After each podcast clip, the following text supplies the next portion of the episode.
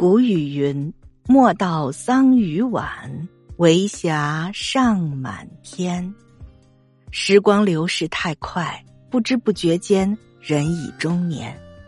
以前谈及到年龄，会焦虑，会心急，会不知所措，却又无可奈何。经过了世事变幻无常，人生起落沉浮之后，才明白，中年。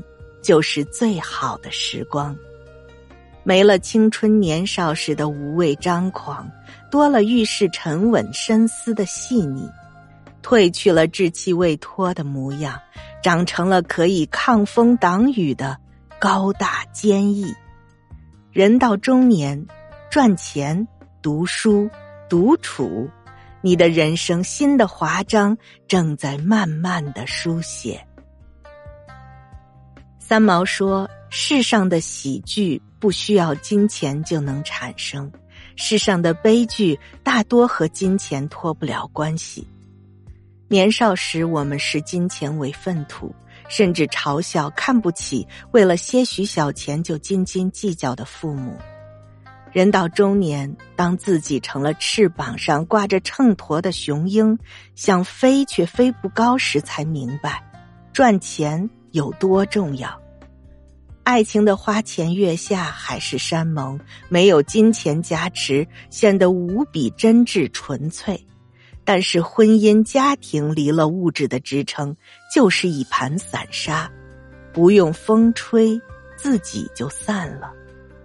青春正好时，自己看世界的资本，无需费心费力的去找寻，父母往往挡在了前面。给了我们他们能给的一切，可是年华老去，白发悄然爬上鬓角，他们的腰杆也不再笔直时，岁月的苦，生活的难，只能自己去吃去熬。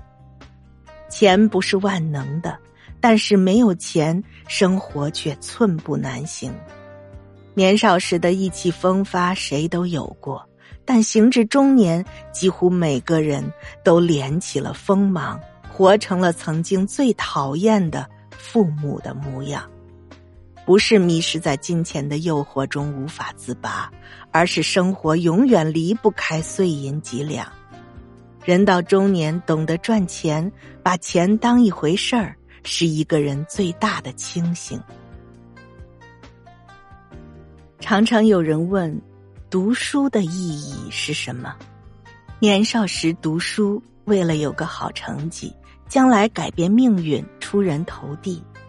可人生越往后走，经历的越多，你会越明白，读书除了肉眼可见的自我提升、技能提升之外，更重要的是在生活步入绝境、崩溃无助时，成为救赎自己的那道光。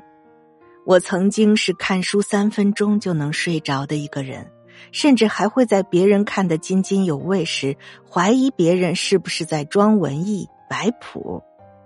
可是当我经历了人生低谷，几度觉得人间不值得，想要解脱沉沦时，是随手拿起的书本给了我新生。我为生活的琐碎不堪焦头烂额时，书中说。人生除了生死，其余都是擦伤。我因人心难测，人性所伤时，书中说：想改变别人的都输了，改变自己的才是神。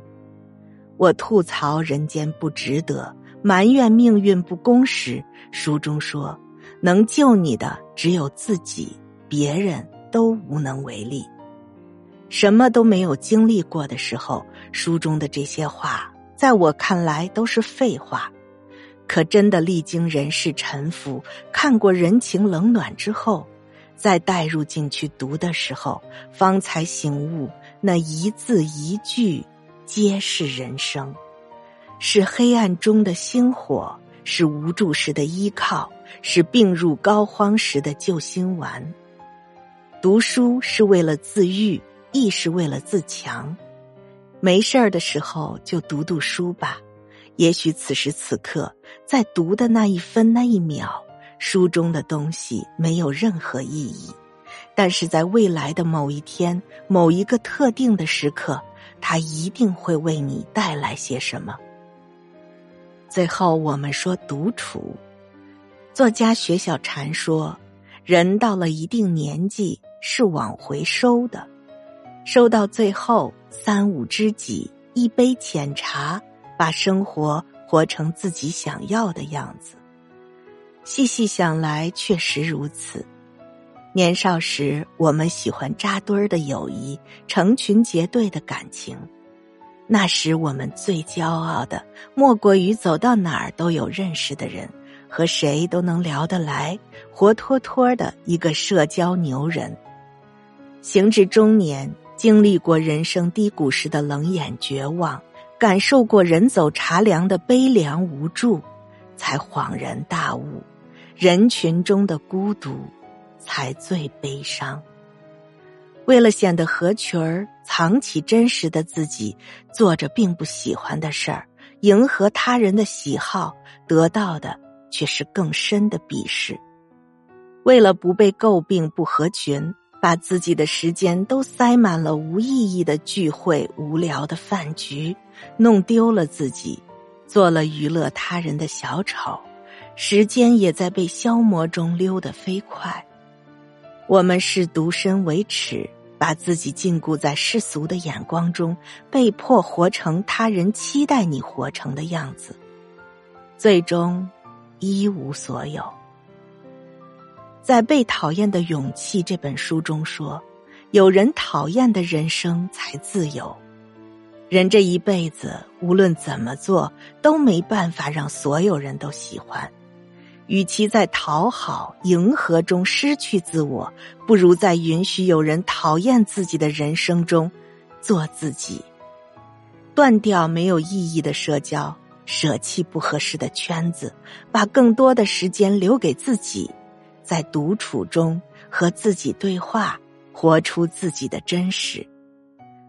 有句话说：“比起有人左右情绪的日子。”我更喜欢无人问津的时光。一个人最好的状态就是独处的时候。如果没有遇到志同道合的人，不如一个人前行，看自己想看的风景。一个人独处时的孤独是宝藏，一群人狂欢里的孤独才是真孤独。人到中年，享受独处是人生。